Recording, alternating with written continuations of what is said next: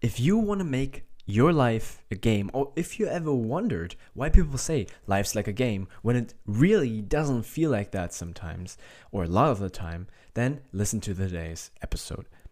There's a lot of a lot of people that when I talk to them about life's life being a game, much like myself, I I didn't always believe that. I, like until just a couple months ago, I didn't quite believe that. I didn't I didn't quite no, not not that I didn't believe it. I didn't quite see what people meant because it sounded like a nice phrase, you know. But I was like, okay, but what does that mean? And why? How does that help me to be like, life's a game? Because the, what I get a lot when I talk to people about that is, well, but don't I have to take my life seriously? Don't but I I take my life way too too seriously for it to be a game. If I take my games that I play, I don't take them that seriously. I, I die there, I die there. So I don't want to have my life be a game because I don't want to die and stuff. So that's kind of the point people make, and I totally get it. But that's not what life being a game is about. It's not about being stupid and getting yourself killed. it's about the energy that you bring into your life because that is a choice the energy you bring into the challenges you face, the energy that you bring into your projects, your goals, all of that, into interactions with your friends, your family, your loved ones, you're a stranger. That's what I want to talk to you about today. So, how do you look at your life as a game instead of this fight that you got to take seriously and this almost like a war. A lot of people have different metaphors for life. Some people say it's a war, some say it's a fight, some say it's a negotiation, some say it's it's pointless. That's not even a metaphor, but a lot of people have different views on that. I want to share with you something that I learned from a coach, like a perspective, and I want you to really feel into this and sit with that, which I'm gonna draw out for you now. Okay? So just sit with that, let it wash over you. Don't pick apart like I like this, I don't I, I didn't like that. Just listen, feel into what I'm saying and wonder. I want you to wonder and think about and reflect on what would your life look like from that perspective? How could you approach it differently? What thoughts come to mind? So, here's a story I want to give you. I was listening to this episode by Michael Neill. It's one of the coaches that helped me so much for myself to understand my mind, my mindset, and how to have inner peace and well being, which I didn't have for a really long time in my life. And it also helped me help my brother because I understood these things about inner peace. And he had inner peace after that. And a lot of my coaches have more of inner peace because of the understandings Michael Neill shared with, shared with me. So my personal recommendation. And he shares a story in one of his videos where he basically breaks it down. Like he talks about that we have innate well-being.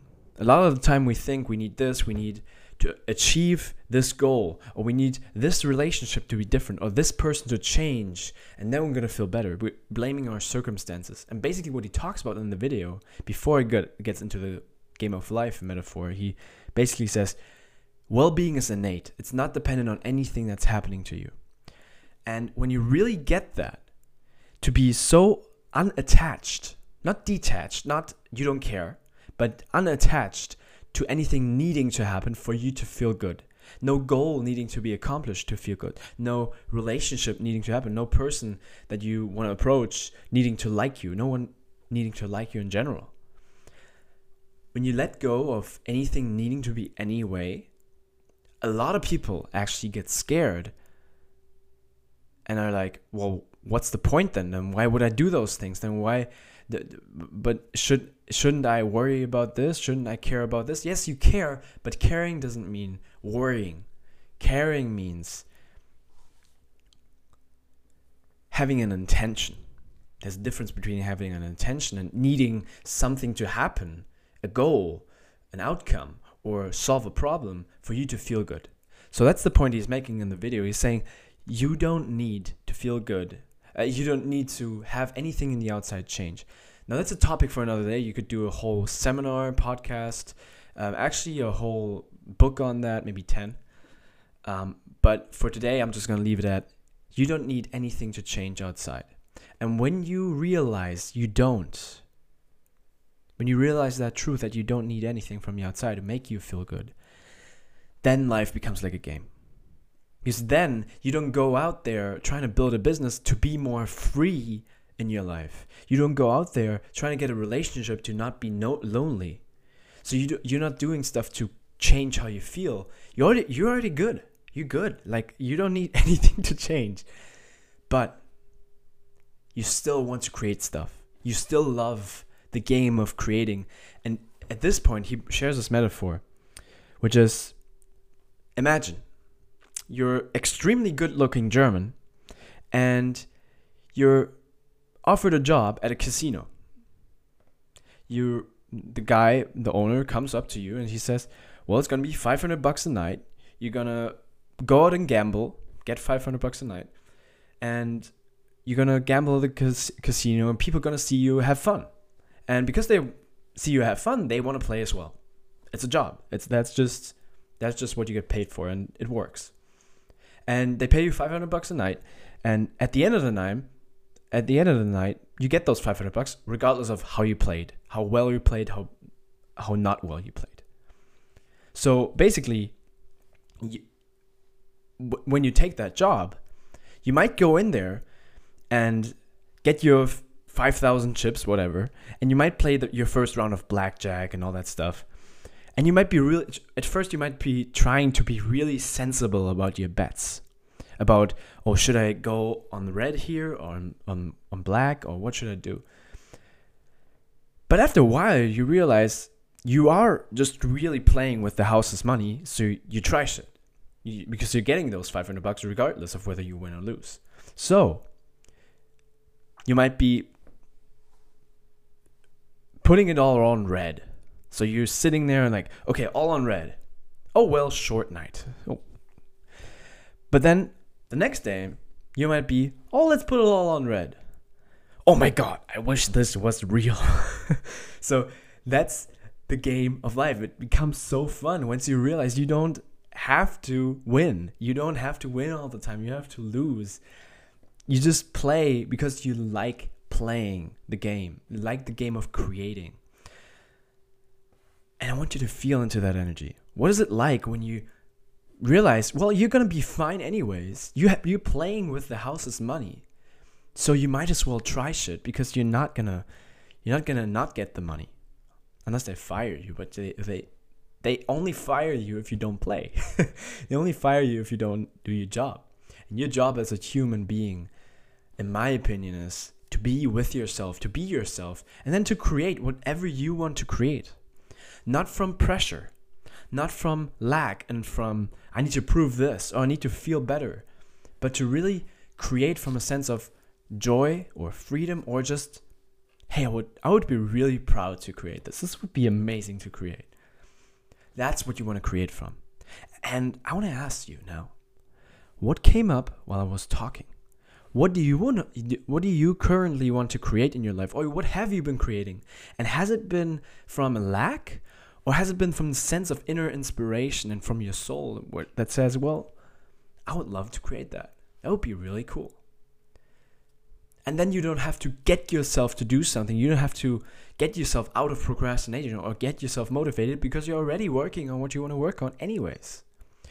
Of course, there's still going to be days where you don't feel like it. But when you really feel into it and you remind yourself, you still want to work on that stuff. You still want to be here you still want to create stuff. And that's what I think life is about. You want to create. So that's my message for you today. Life is game because nothing on the outside is going to make you feel anything. You think it does because you have been playing that game so far in your life, but really, you're getting the house's you're playing with the house's money anyways. Like you're you already won by being on the planet and I think that's a gift and you should use it. So, my message for today is or I want to leave you with the question what would you love to create? What have you currently been creating and is it from that sense of inspiration and I would love to do that or is it more from force? So the distinction I want to draw here today is force versus power. You force by by trying to the forcing is like I want to do this because then I'm going to feel better. I want to do this because I'm going to be loved then. I'm going to do this because I want to make my parents proud. No, you do this, you're fine. And, po- and then you are in power because as opposed to force, power is like, you know what, I'm fine, but I would love to do this. And you can sense while I'm speaking those two things. You can sense the difference there, can't you? And this type, those two energies show up in your day to day. It's that guy that talks to you creepily when you're a girl, or, or that girl that talks to you creepily, maybe if you're a guy. It's like, I don't know, it's kind of an odd energy. And they're forcing it. They're forcing themselves on you. They're not present with you, they're just thinking about subconsciously. They're thinking about, well, if I get you as a girl or get you as a guy, I'm going to feel better. I'm not going to be lonely. That's neediness, right? So we, we don't want to be needy. We don't want to be in force. We want to be in flow and in power. And the way to do that is to have a more inviting energy, to have a more creating energy rather than a forcing one. So I hope this episode helped and reminded you that you're playing with the house money. So life's a game and you should enjoy that game while you can. That was another episode of the True Nature podcast. If you liked it, um, rate the show, subscribe to the show, all that stuff. You know, and you know what to do, whatever you want to do. And I would love to see you next time, and or talk to you next time, listen to you next time. And I'll say bye bye, Miguel.